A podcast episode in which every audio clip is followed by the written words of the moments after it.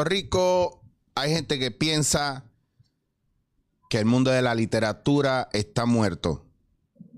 Pero hay otros que se han levantado ante la ocasión y han demostrado que hay un renacer de la literatura. Pero más aún, que existe la posibilidad de sacar material como loco del día a día del puertorriqueño, tanto en su política como en su movimiento social. Hoy, en la cara, un individuo que admiro mucho porque es un cerebro, es un brain, es una, uno de los, de los lápices para mí más duros que hay en este país. Señoras y señores, Alexis Sebastián Méndez. está pasando. Ey, ¿Cómo estás, pa? Está pasando, ¿Tú me llevamos. estás viendo ahí? Yo te veo perfectamente bien, te ves bello. Claro, esto está cabrón, esto está súper cool. Déjame ver ver si te puedo tocar. ¿Por qué no puedo tocar? Déjame. Tócame ahí, tócame ahí. Mira, amigo, ¿cómo tú estás? Qué bueno, qué bueno que sí. De, de- espérate. Casi como si estuviéramos ahí.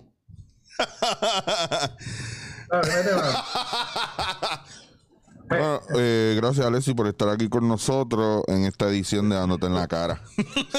Me como si fuera a sacar un bebé. Pero ese es, el, ese es el mundo moderno. Mira, Alexis, Vamos a qué fuerte, Alexis. Alexis y yo nos conocemos hace muchos años. Eh, increíblemente, la primera vez que yo conozco a Alexis, para darle un background a la gente, es que por alguna ra- razón, yo sé que Alexis me conocía, yo estaba viniendo a Puerto Rico después de llevar el tiempo afuera, estaba viviendo entre Nueva York y Barcelona, y me escribe Alexis por Facebook, hablé con Agustín, le, le recomendé, tiene un show, te va a avisar porque para ver si tú te apuntas en el show, y era para los monólogos de la barriga. Ah, sí, tremendo. Y arrancando de ahí, ya lo demás es historia. Yo estuve con Alexis en De Generación 90, que La era pasamos cabrón allí. que la pasamos brutal. Yo pienso que es una de las piezas más divertidas en las que he trabajado y, y teníamos un elenco bien nítido. Estaba Ricardo Álvarez, Emily Ruperto, estaba Chuito. Culebro, que, o sea, que no le gusta que el culebro es el personaje, pero me dice, no me cul- culebro, es Jesús. Pero está brutal porque hacemos de generación 90, pero tú diste un palo brutal para, que la gente que no sabe, tú eres también director y escritor. Tú, tú escribiste de generación 90, pero de generación 80 fue el palo que estuvo mucho tiempo en el teatro. Entonces, tú, tú traes y plasmas una generación completa, ¿verdad? Y un montón de clichés que yo sé que tú tienes un, un cuarto en tu casa con toda esa memorabilia. Eh, y lo tienes ahí. ¿Por qué sale? ¿Cómo sale? ¿Por qué el puertorriqueño es- se puede usar para escribir? ¿Por qué? ¿Por qué se puede plasmar tan fácil la vida del puertorriqueño? Hablamos un poco de eso. Eh, bueno, eh, fíjate que mejores que pueden decir eso son los extranjeros, ¿verdad? Porque dicen que el pez nunca sabe que está metido en una pecera. Eh, yo creo que hay el mejor ejemplo, tú lo tienes en personas como Carlos Ferrari, que las obras de Carlos Claro. Ferrari, todo el mundo decía, mano, ese es el retrato perfecto del puertorriqueño, de cosas que uno ni se fija, pero Carlos Ferrari es argentino y se movió para acá. Y bueno, de las mejores obras de teatro que recogen la historia de Puerto Rico es Puerto Rico Fue, eh, que recoge eh, la come mierdería de, de- de los boricuas, de aparentar lo que no es, es piña colada. Y eso es una persona que viene afuera y puede, o sea, observarlo. Desde adentro el puertorriqueño tiene todas esas dimensiones, todas esas contradicciones. Eh, fíjate, pero en el caso particular de, de Generación 80, lo que me triguió, perdonando el anglicismo, eh, bueno, fue una cosa que tú tienes que haber notado cuando tú ves ochentosos reunidos, y es que se ponen a hablar de comerciales y no paran. Están todo el tiempo hablando de comerciales como si los comerciales fuera el fenómeno artístico de entretenimiento más grande Sí. de, de su generación. Y un día dije, coño, ¿por qué no había hecho nunca nada con eso? Entonces, originalmente era un sketch y escribí de, de este, de este personaje que solamente habla en comerciales, eh, cada vez que va a hablar y tiene pues a su cónyuge desesperado o desesperada, porque es que se ha hecho de las dos maneras. Eh, la última versión lo hizo Tita y Tita, ya tú te imaginarás, se, se comió Yo el vi a- teatro. ese es mi personaje, ese es mi personaje favorito de ella, el, el, el gimmick esta de terminar, después que hace el anuncio, empezar a, a Ah, tocar. que hacía así, se hacía. Estos de ella, tú sabes, titas loca. No, te- te das Lo mejor de escribir material este, así de mente, dárselo a Tita, que olvídate, que ella le mete batería.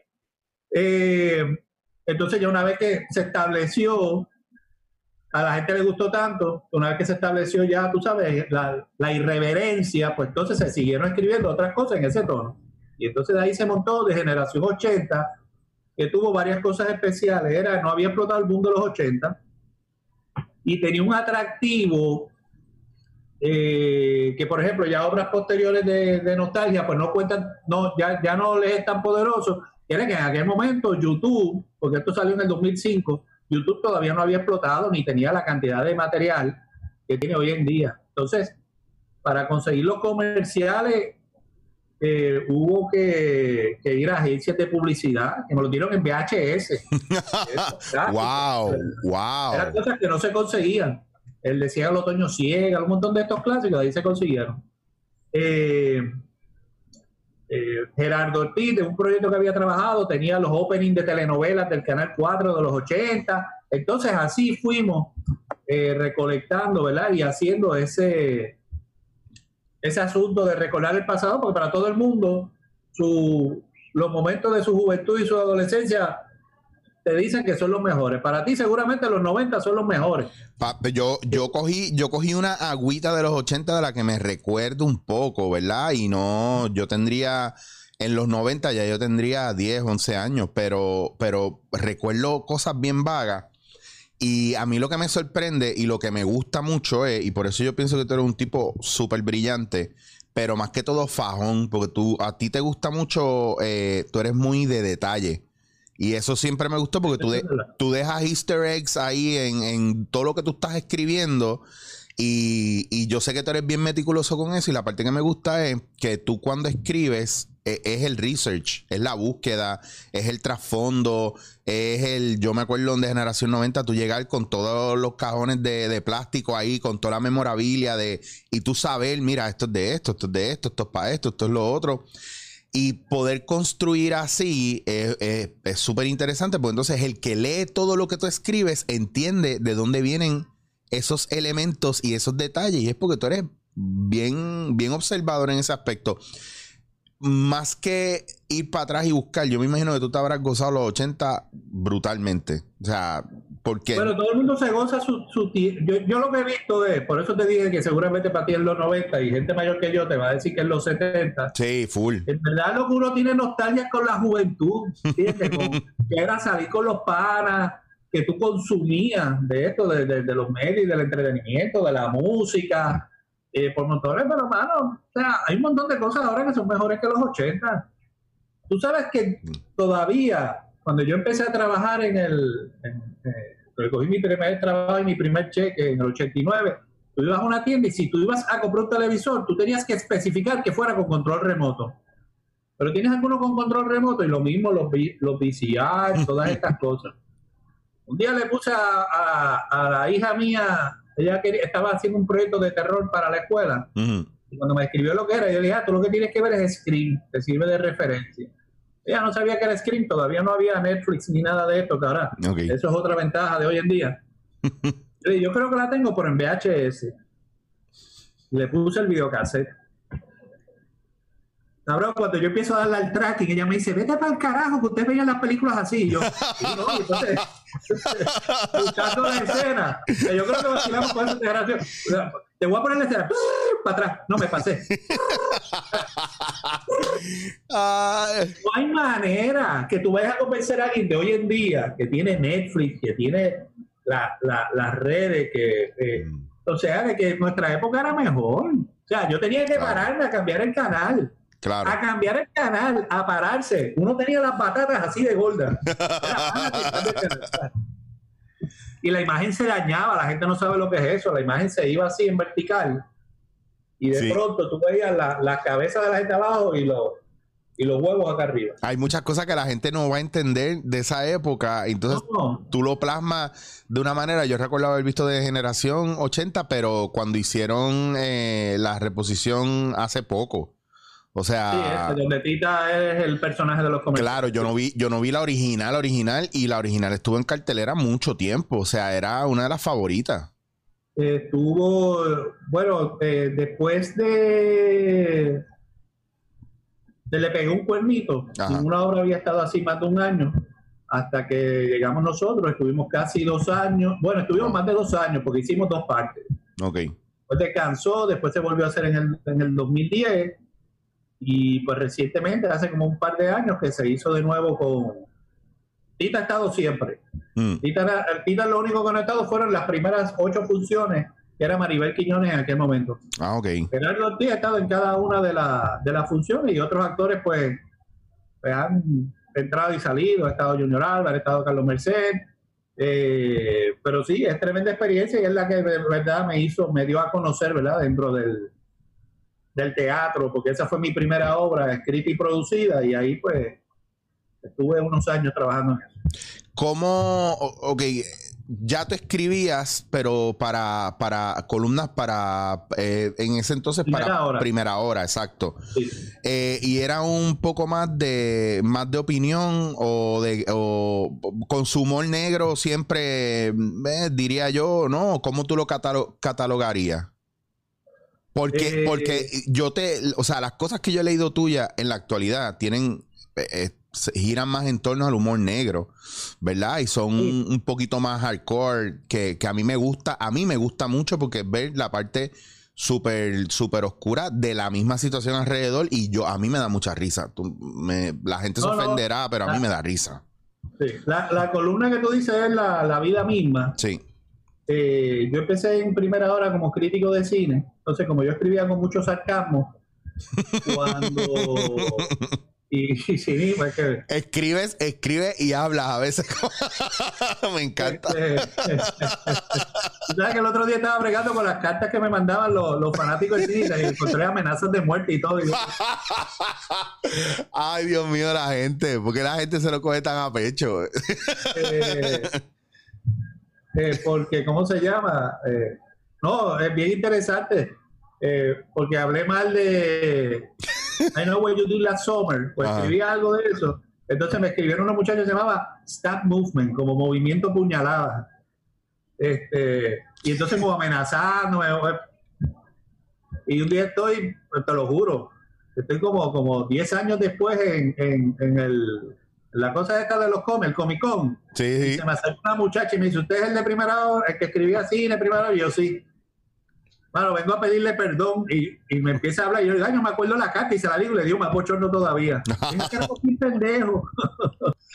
anyway, La gente se busca no retirarme lucha. eso, pues por el, por el sarcasmo y todo eso, pues me dieron la columna de humor. Y sí, tenía humor negro como el que uso ahora. Mm. Y lo mismo te hablaba de, de, de los funerales y me tripeaba cuando empezó a salir la fiebre de las ticheras. Ahora todo el mundo vacila con eso. te recordaremos siempre. Claro. eh, fulano y tal. O sea, todos esos temas los cubría. Y esto de nuevo, antes de que explotaran las redes y todo esto. O sea, que no habían estos blogs como hay ahora de mucha gente hardcore irreverente. Lo único, el, el único que estaba en prensa, por lo menos en aquel momento, escribiendo en ese estilo, pues era yo. Y eso es lo que llamaba mucho la atención de la, eh, de la columna. Ahí que le tengo que dar las gracias a primera hora que en aquellos tiempos, Antes, en aquellos tiempos. y hice una pausa después de aquellos tiempos para que se notara, ¿verdad? Es que después fue cambiando, después eh, eh, ¿verdad? pusieron progres, fíjate que eliminaron el bombón para que no se ofendiera. Qué fuerte, sí. Y eso era un clásico de primera hora, era algo bien Sí. fresh y de repente ahora es pues, corporate otra Y vez. bueno, pues, este, eh, eh, fueron los cambios, pero en aquel momento, inclusive la gente de venta se quejaban con el director porque yo vacilaba mucho con los fast foods. Y decía, mira, que nosotros tenemos muchos clientes que son de fast food y allí sí siempre tenían una división y decía, tú escribe lo que tú tengas que escribir.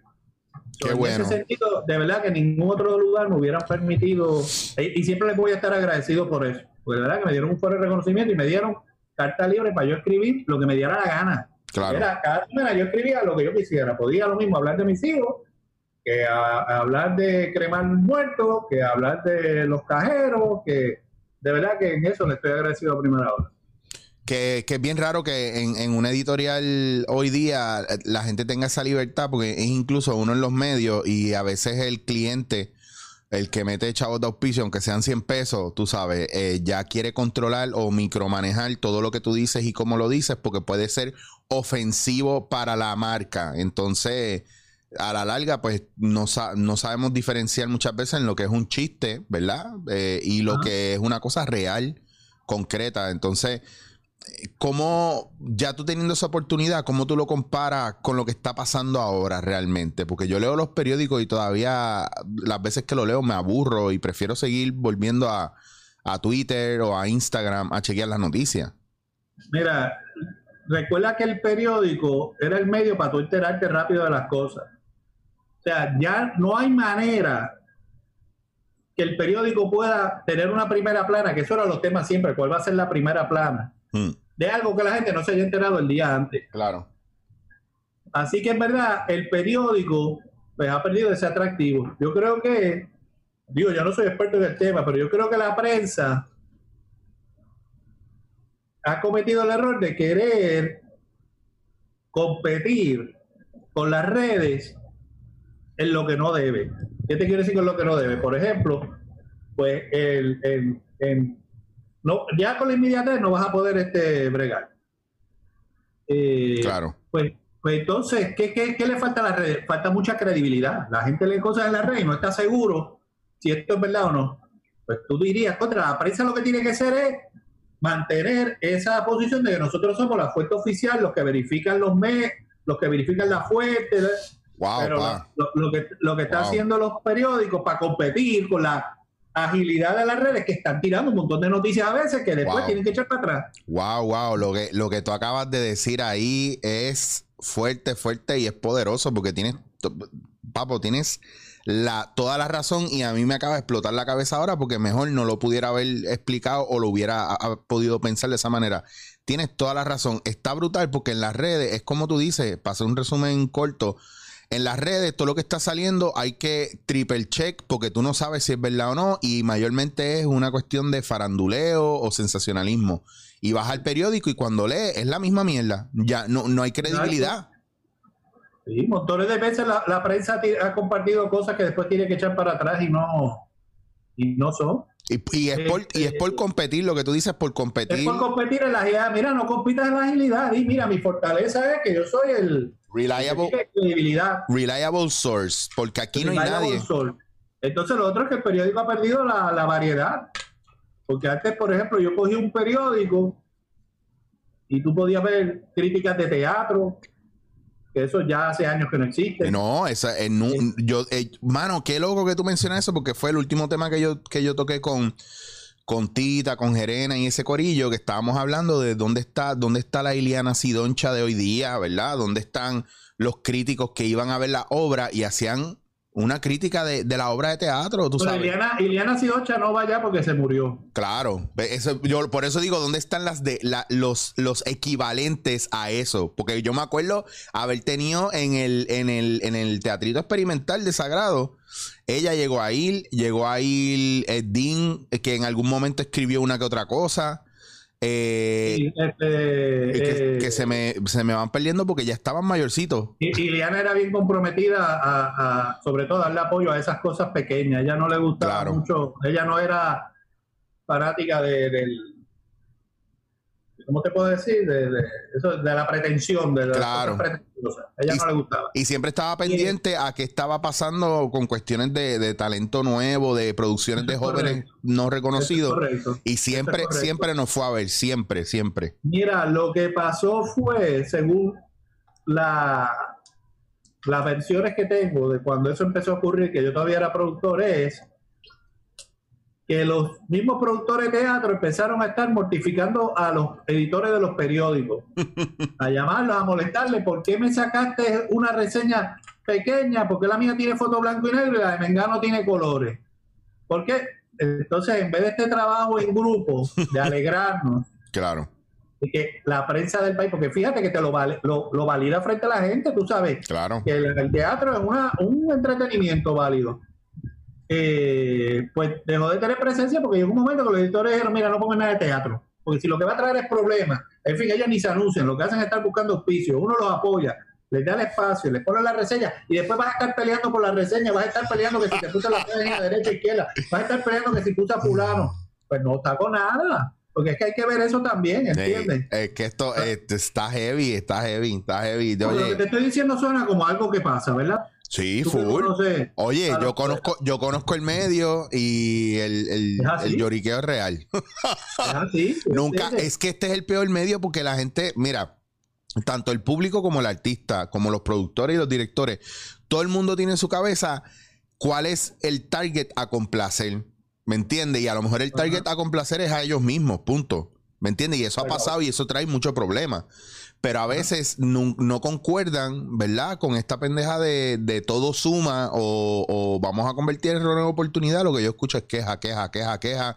Ay, bendito, pobrecito, mira, no tenemos chavo, no tenemos esto, hay que buscar auspicio. Ah, no se puede hacer. No, eso podríamos hacerlo, pero va a salir bien caro. Entonces tampoco, no hay una, esto no es una generación de vamos a fajarnos para buscarlo, para que suceda. Es como, o, vamos a agradecerlo. Ah, mira, coño, fulano nos va a hacer una entrevista, vamos a aprovecharla, tú sabes, ¿no? De repente una cosa de tú me tienes que dar, tú me tienes que hacer esto, porque hay. ¿me entiendes? Y entonces eso ha dañado mucho las ganas de la gente colaborar en ese aspecto. Es por- correcto. es porque correcto. si yo estoy invirtiendo mi tiempo y mi espacio, lo menos que yo quisiera es que, es que, es que tú no dejas de joderme, no me jodas. Ya está. No es ni Ya que me pagues ni me des las gracias, no me jodas. Y a veces yo he visto. Sí, pues, lo, lo- lo estás describiendo bien. Sí, Entonces lo que ocurre es eso, dicen, mira, pues no, no, no hago más nada. Así que eso es una de las cosas que yo creo que, ¿verdad? Fue, ha ido desayudando, si puedo decir esa palabra, este, a, la postura del teatro, ¿no? En, en claro. Puerto Rico. Y que no haya eso que tú dices de, de crítico, que es importante porque la gente pasa por alto, que eso es lo que queda en el historial y evidencia de la obra. Claro. Puedes ir ahora y buscar un periódico del 78 y ver lo que estaba trabajando fulano y mengano, lo que se presentó ese año, lo que había en cartelera. Ahora no puedes. Ahora Sí, no, tú no. puedes buscar todos los periódicos del 2009 y no te vas a enterar. No, y no, no, porque los ¿te perdió la periódicos, lo, lo único que la gente va a saber sobre el arte en esta cultura en estos años, estos últimos 10 años, son, es reggaetón y, y trap. Es lo en cuestiones culturales. O que vino In the, In the Heights y se cayó por la pandemia. O que eh, son cosas que no tienen a veces ni que ver con, con el estatus eh, cultural, social del pueblo en ese momento. O sea, no hay nada que, que- que pueda plasmar de una manera concreta qué fue lo que pasó en esa época, en ese lugar. Históricamente, son, son chunks en diferentes medios y cuando alguien de... Ahora mismo, si yo sacara algo como El Señor de los Anillos, en 20 años la gente va a creer que eso fue verdad. Cabrón. Pues, ah, ¿Me entiendes? o sea, por... por Oye, ¿tú sabes qué? Que podemos preparar, ahora que tú lo dices, podemos escribir reseñas de obras de teatro que ni hemos estado ni y las dejamos en las redes. Y cuando alguien vaya en 20 años a buscar la, la, la, la biografía de Chicho y dice, ¡Coño, Hamlet! wow, ¡Oh, wow, que- ¡Diablo! wow, yo hubiese querido ver eso. Hizo la carreta, Cortita Guerrero. Vamos, a- voy a inventarme reseña y dejarla tirar en las redes para cuando alguien vaya a hacer un proyecto de varios años. Hizo Ay, la carreta. Cabrón, qué brillante. Me, me- mira, Alessia, a mí, a mí- está cabrón porque ese, ese viaje tuyo, lo que tú estás diciendo ahora, yo estoy seguro que si te, si te da la gana, tú terminas escribiendo una obra de teatro con este tema y puede ser muy funny. Y es una cosa que a mí me tripea mucho de ti. De que yo me, pues, dentro de lo que hemos hablado y, las veces que nos hemos llamado para hablar de proyectos y cosas, tú has me has pichado unas ideas bien interesantes, bien brutales y me gusta eso por la capacidad que tú tienes por, por- para conseguir, según lo que está sucediendo alrededor, una historia que tenga mucha carne. Y cuando digo mucha carne es que a veces a mí me llegan libretos, Alexi, que tienen eh, 60, 70, 100 páginas y yo no paso de la cuarta y la quinta. O yo te leo a ti y a, y a veces no puedo parar de leerlo. Entonces, ese tipo de cosas a mí me tripea y me gusta. Y, y, tú que has hecho televisión también, porque tú has escrito guiones para televisión. Mi pregunta es, ¿qué pasa con, lo, con la gente hoy en día que está escribiendo y su material no tiene sustancia? ¿En dónde están fallando? ¿Qué, cuál, es, ¿Cuál es el problema? Eh, si tú has visto alguno o, o, que tú pudieras definir, porque yo sé que mucha gente que ve esto quiere, dice que tienen libretos que están brutales y super funny y quieren escribir pero, pero no tiene ningún tipo de educación o, o, no tiene ningún tipo de entrenamiento para ello. Bueno, yo no tengo ningún entrenamiento tampoco. Mm. Eh, yo lo he ido aprendiendo por cuenta propia y por, por intentar. Eh, mira, yo te diría que, que hay un balance bien importante. Una es que tú tienes que escribir para, para ti, no pensando que a la gente le vaya a gustar. Okay. Entonces muchas veces la gente escribe, no escribe genuino Está escribiendo Exacto. pensando, a la gente le va a gustar este chiste, a la gente le va a ofender esto, a la gente le va a gustar esto otro. Pero eso tú tienes que balancearlo. Fíjate, a la vez con complacer a la gente. Y en lo que tú tienes que complacer a la gente no es en el contenido, es en el estilo. Tú tienes la obligación de no aburrir a nadie. De verdad, la sí. gente no te, la gente, la gente no tiene por qué leerte, la gente no tiene por qué ver tu programa de, te, eh, de televisión, la gente no tiene por qué ver tu obra de teatro, la gente claro. no tiene por qué leer tu blog ni tu libro. Tú tienes la, la obligación, la obligación de decirle, mira, ya que tú estás sacando tu tiempo para leerme, yo te lo voy a hacer a menos. Mira, yo hace poco sometí una, una, escribí una novela que la sometí a un certamen afuera. Cuando la revisé, le quité 30 páginas. Está wow. cabrón escribir wow. y editar, pero cuando tú vas, tú tienes la obligación de decir, a mí esto me encanta, esto me gusta, pero esto se tiene que ir. Claro. Oye, yo quisiera hacer esto, pero tengo que ir directo a tal cosa. Entonces, es, es ese balance, ese balance. Como yo pongo la, la, la historia que quiero, pero, o sea, cómo la muevo, cómo lo te hablo de una manera que tú quieras seguir, que viene después. Y yo creo que eso es lo que falta a veces. Que la gente cree que tú sabes, estoy escribiendo, está chévere, y ahora tú tienes la obligación de leerlo y gustarte. Porque el contenido está bueno. No, no, tú tienes que hacer que lo, que lo quieras consumir. Claro. No es que la comida sea alimenticia, es que sea sabrosa. Es las dos cosas. Eso es. Eso es lo creo. No sé si te lo contesté muy genérico. No, no, no, no, no. A mí me. No, es que tú acabas de dar en algo bien importante. Y el principio, lo, que, lo primero que diste para mí es bien importante, que uno tiene que ser genuino, no puede estar buscando complacer a los demás. Y el problema que tienen los medios hoy en día, especialmente desde el lado de producción o productores o directores, que están buscando complacer a sus auspiciadores, no necesariamente a hacer algo genuino, nítido. Ellos están haciendo un refrito de cosas que ellos creen que es lo que la gente necesita ver para poder meter a sus auspiciadores ahí. Ah. Esto es una estrategia de ventas, primero que todo, y los proyectos se crean basados no en el contenido, sino en cómo podemos monetizarlo. Entonces, ¿qué pasa? Que cuando tú vienes a redes sociales, en el caso mío, yo tengo mi podcast, yo tengo mi, todo lo que yo estoy haciendo aquí, como no tengo necesidad de monetizar, porque para eso yo trabajo en otras cosas, pues a la gente le encanta mi contenido porque es genuino, porque yo hablo con gente que a lo mejor, a lo mejor a, a ti no te conoce la gente como cono, conocen a Jaime Mayor, pero, pero el, el, tema que yo estoy tocando contigo es probablemente mil veces más importante que el jangueo que yo tenga con Jaime, aunque Jaime sea un tipo bien inteligente. ¿Me entiendes a lo que voy? Es esa cuestión de, de un día un tipo me dijo, Mano, es que yo no sé, yo he tratado de empezar a escuchar tu podcast, pero es que yo no sé, yo no conozco la gente que tú estás llevando.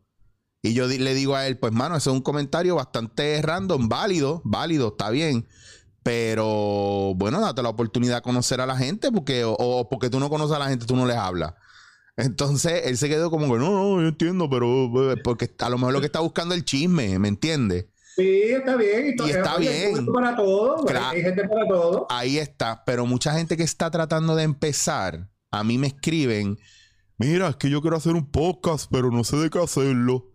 Y No, Si no no. que hacerlo, no lo hagas. Vamos Ya. a empezar por ahí. Si no sabes qué vas a hacerlo, no lo hagas. no lo- ¿Qué, carajo? Porque yo aprendí en el Living Theater y a mí me lo dijo mi directora Judith Malina. Me dijo, si no, si no tiene, me lo dijo así, pero me lo dijo en inglés. Si no tiene un carajo que decir, no te subo un escenario. Porque, porque para hablar mierda no es. Pa- hay que respetar. Y, Claro. y de ahí yo quiero brincar a un- una, una fase bien importante que en esta, esta semana estamos celebrando ya el año, ¿verdad? De, de la noche que renunció Ricky. Este, es, este es el libro de Alexis yo, Sebastián. yo- yo lo tenía aquí, tú lo tienes allá. Yo lo tengo, papi, yo lo te- no, no lo he terminado, pero mira, vamos por ahí, vamos. Está bien. Ya, Porque- ya va medio renunciado. A mí me parece tan brutal. Hay unas cosas aquí que yo me meo de la risa de lo que he podido leer y no, y no he llegado a mitad. No he llegado a mitad porque he estado bien pillado, pero es un libro que es fácil de leer, es muy divertido. Eh, la manera en la que tú describes las cosas a mí se me hace muy fácil poder visualizarlas, incluso darle forma, ¿verdad? Poder ver a, lo- a los personajes frente a mí, ¿me entiendes? Y todo lo que está pasando por la manera eh, bastante descriptiva, ¿verdad? Pero no tipo Tolkien que se tarda 17 horas en, en caminar un hobbit, dar dos pasos. No es así. Y eso, y, y eso me gusta. Bueno, de, de dónde sale el hecho? Porque está bien vivir el momento, está bien tripearse el momento, hacer memes y todo eso, pero, pero tú te zampaste un libro de cuántas, 300 y pico, ¿cuántas páginas tienes? 300, 300 y pico páginas. 300, sí, 300 y- 316, para ser casi exacto, déjame ver, sí. Y a mí lo que me sorprende es que sí, bueno, sí, el, el evento podía dar para eso y más, para escribir otro Quijote de, de lo que sucedió. Ajá. Pero, ¿por qué? ¿Por qué escribirlo? Y, y- y gracias por escribirlo.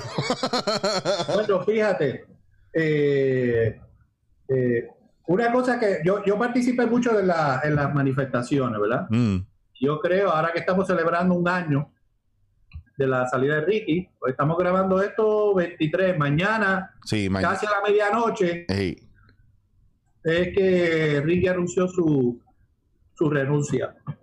Eh, yo fui como a siete de, la- de las manifestaciones, ¿verdad? sí, Eh, y yo te diría, hay, hay varias cosas que, que me dieron mucha energía.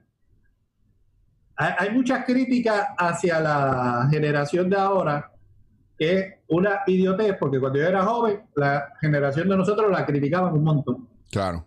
Esto es, esto es un proceso natural de que el mundo va cambiando y la gente entiende que su mundo, como hablábamos ahorita de cuando uno estaba en los 80, cuando uno era joven, uno siempre entiende, no importa los cambios, que su mundo era mejor.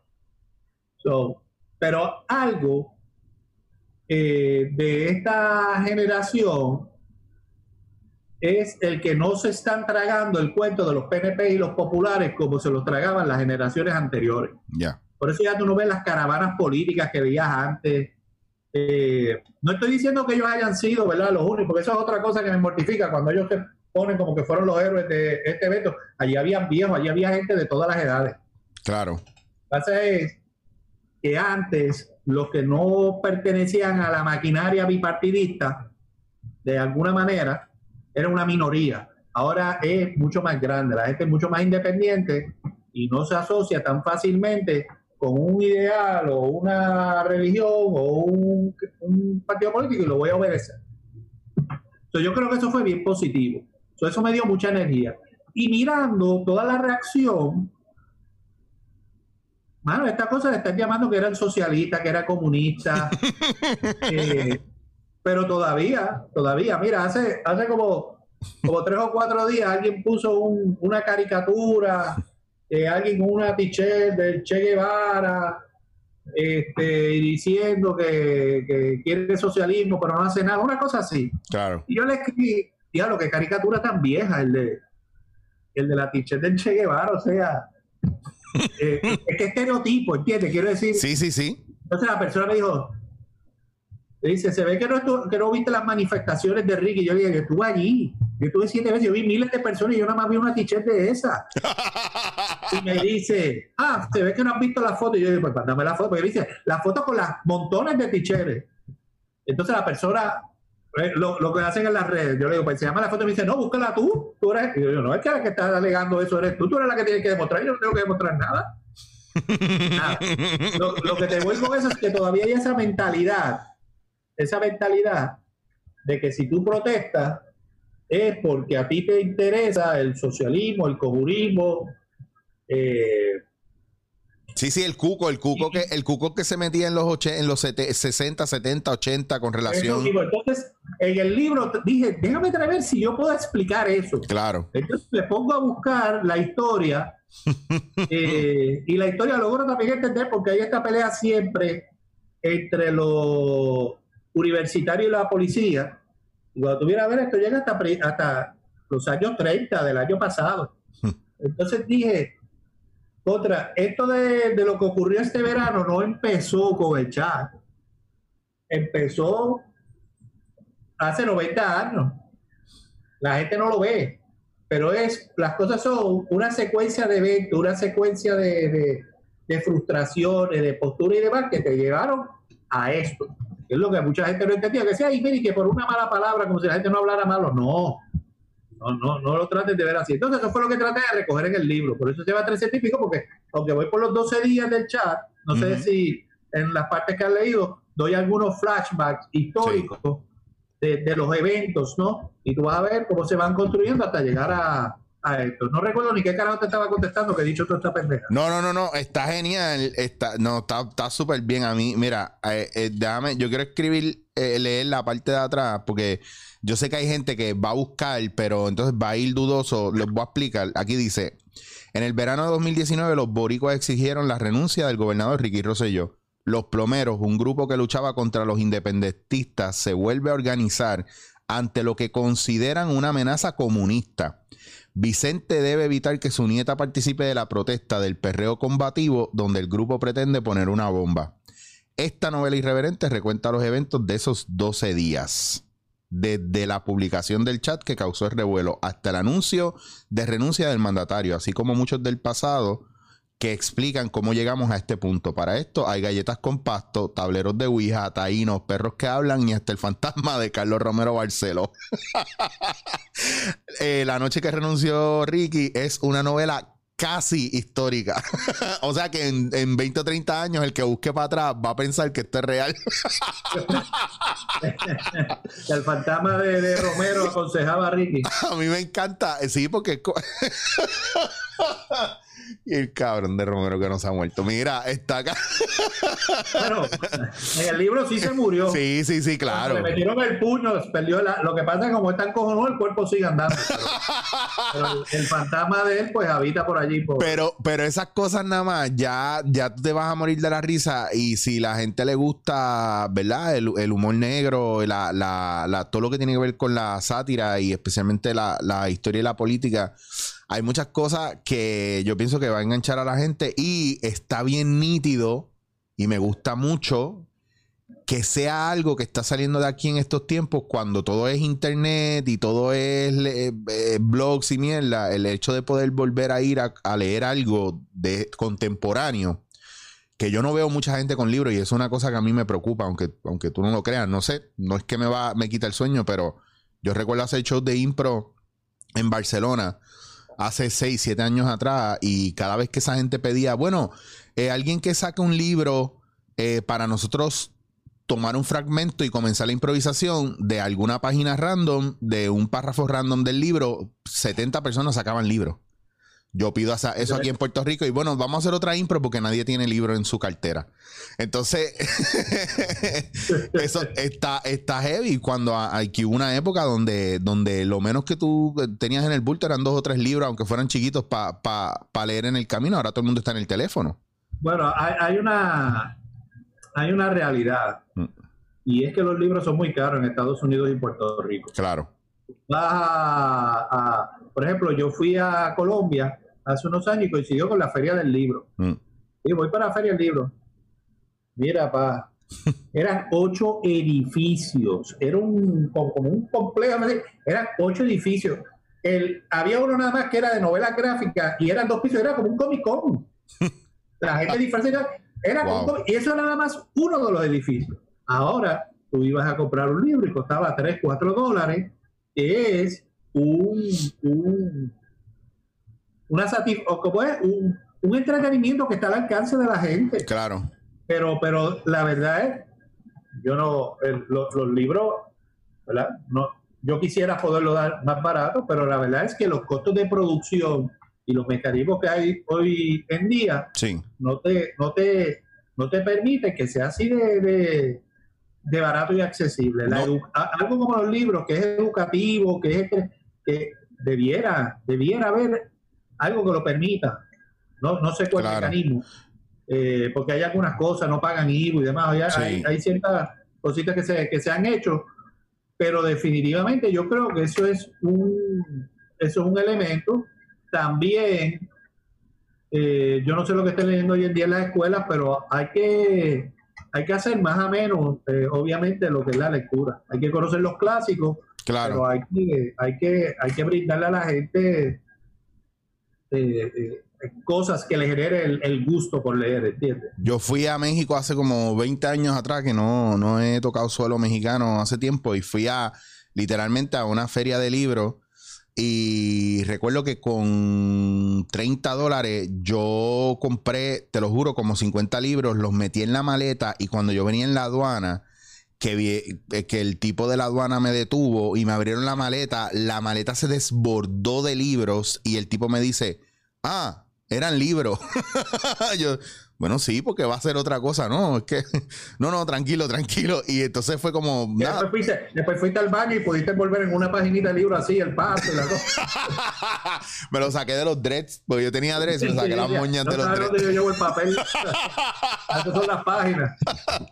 Está, Este, está brutal, Alexi. Es que eh, ha- hay un cambio y ahora con la digitalización de, pues, obviamente de la, de la música, de la manera que está funcionando y de los libros, de la manera que está funcionando, siempre va a ser bien raro eh, ver a alguien con un libro eh, físicamente cuando ya la gente dice, ah, pues ya lo bajé en el Kindle, eso ya lo bajé en la, en la tablet. Entonces, pues, yo personalmente, yo necesito el libro físicamente y, y por pero eso... de nuevo, eh, por- porque es el romanticismo de, de uno con, con lo que uno es joven. y po- Yo no, no hay nada desde pequeño que yo adore más que los libros.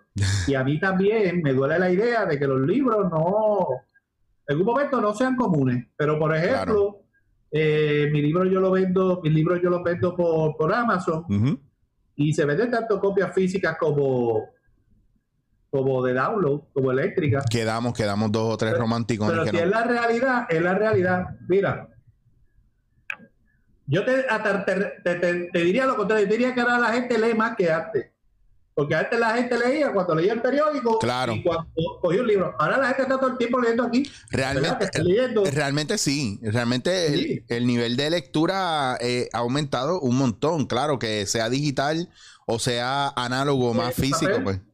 Está bien, lo importante, lo importante de la escritura no es la cuestión este del medio o el físico, es el intercambio de ideas, de Claro. pensamientos, de palabras. Sí, señor. Y si se transmite con esto, se transmite con esto. El mundo cambió esto, esto cambió el mundo, quiero decir. Sí.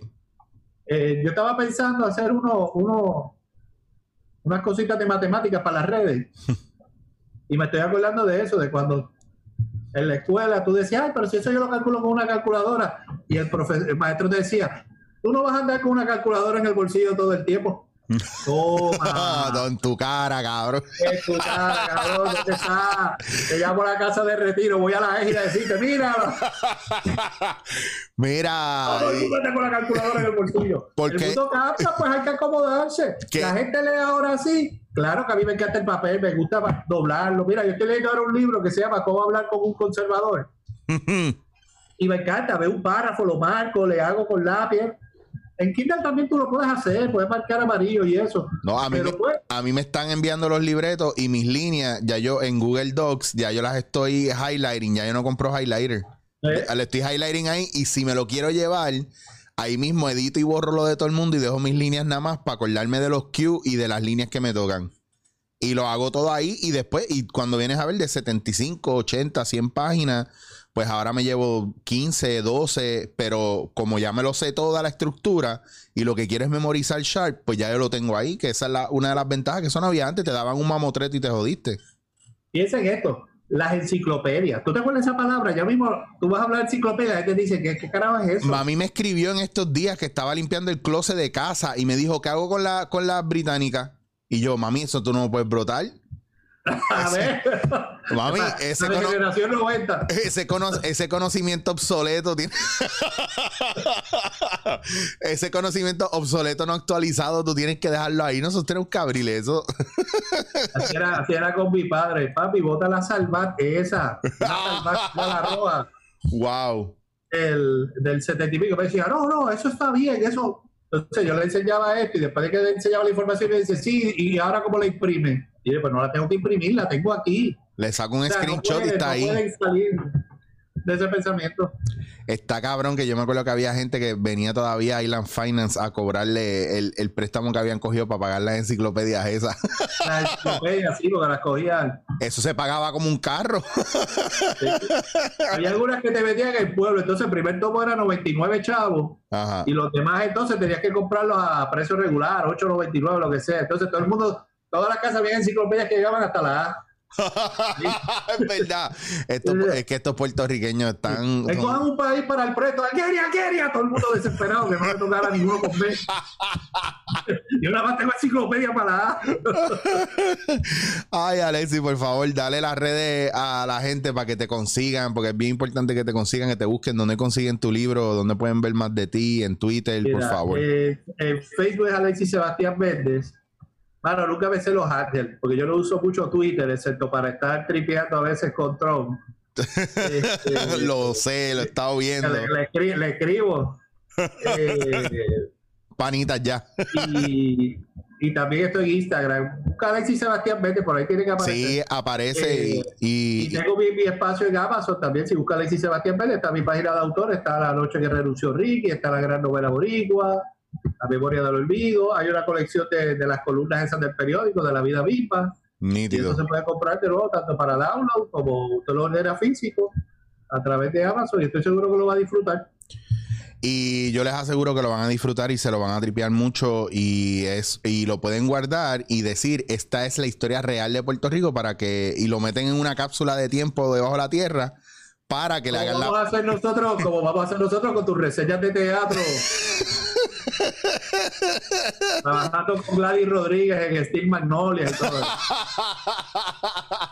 Qué clase de viaje, Alexis. Gracias por tu tiempo. De verdad que sí, te lo agradezco un millón. Este, siempre es bueno saludarte y hablar un rato contigo. Igual, tú sabes que siempre la paso nítido hablando contigo. Y que se acabe esto ya para ver cuándo podemos hacer una de las obras esas que tú estás. Diablo, de verdad, mano. Me, me quedo con tantas ganas a veces de, de todas las ideas que hemos discutido, no haberlas hecho todavía.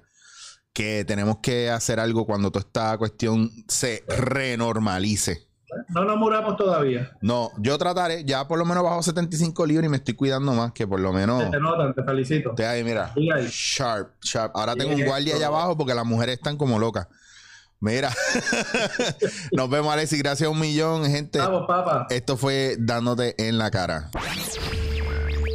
Esto es Dándote en la cara.